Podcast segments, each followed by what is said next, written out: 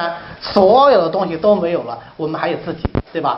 好，手按摩推拿是人家的手嘛，对不对？我还有自己，那什么？那就是各种导引，比方说五禽戏啦、八段锦啦、太极拳呐，都是我们用来养生或者是用来治病的方法啊，用来治病的方法。你比方说像八段锦，八段锦第一式叫双手托天理三焦啊，两手托上去理三焦，那么这也是叫经常叫病人自己做。病人说我学不会呀。学不会两个方法，一个你聪明一点的跟着做，能有多难？八段锦傻瓜都能学会，对吧？但是总有人连傻瓜都不想当，懒，他不想学，不想学也简单。我说你伸懒腰会吗？伸懒腰会，伸懒腰是这，对吧？好，你就这样 就可以了啊。伸懒腰的姿势，举上去停一会儿再放下来就可以了。甚至你可以坐着，甚至你可以躺着都没问题。我们有床上八段锦。床上八段锦不是为懒汉准备的啊，是为卧床不起的病人准备的啊，不是为懒汉准备的啊。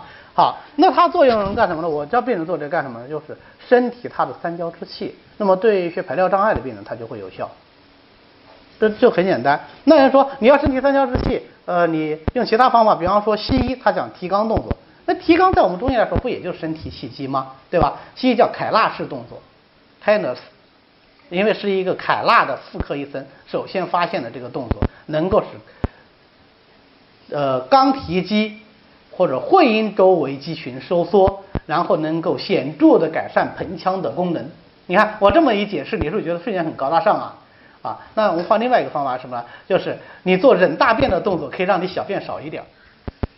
看同一个事情，不同的说法而已，对吧？不同说法理解而已。为什么忍大便动作能让小便少一点呢？因为前后二阴都为肾所主，二阴都是气机下降之处，都为三焦所主，所以你能够往上，身体三焦之气它就能够改善啊。所以我们中医呢就演变成了双手托天理三焦，对吧？啊，这样子呢，八段锦你也可以学别的动作啊，也都没问题，包括像呃五五禽戏，我女儿现在他们学校给我们介绍五禽戏，她天天要求我给她表演一下五禽戏。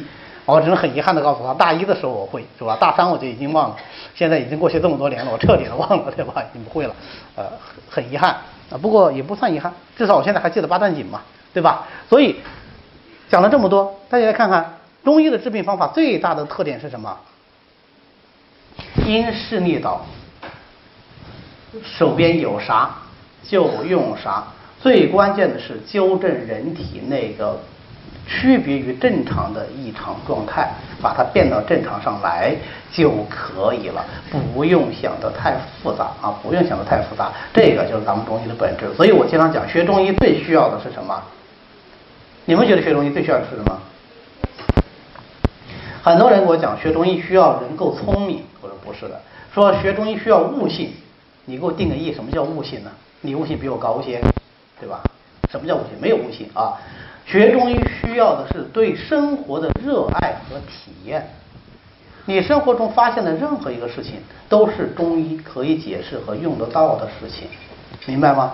生活体验是最重要的。我们每时每刻都在经历这样的生活体验，但是你不知道，我们中医是这么认为的，是这么解释的。随便你们举几个例子，有没有试过大口冰淇淋吃下去额头痛？就是好大一口冰淇淋，然后你很着急，一口吞下去了，特别冰，特别冰，一下吞到胃里去了，然后觉得这里有点痛痛的感觉，一下子上去了，就是这里的痛，很短的时间它就过了。有没有试过？没有啊？那你们今天晚上可以试一下，没有冰淇淋可以用冰块代啊，就是那个可乐里面那个冰块，拿三个冰块，叭叭叭一嚼，短时间内的嗡一下吞下去，你就迅速的从脑门一痛，就就过了。为什么会这样？因为你含饮食入胃。胃经、阳明经就印这里，所以它精气直接上冲，你这里就会痛，就这一过了啊。所以生活中的每一个变化，你都用心去体会，然后用中医理论去理解、去解释，这个就是学中医。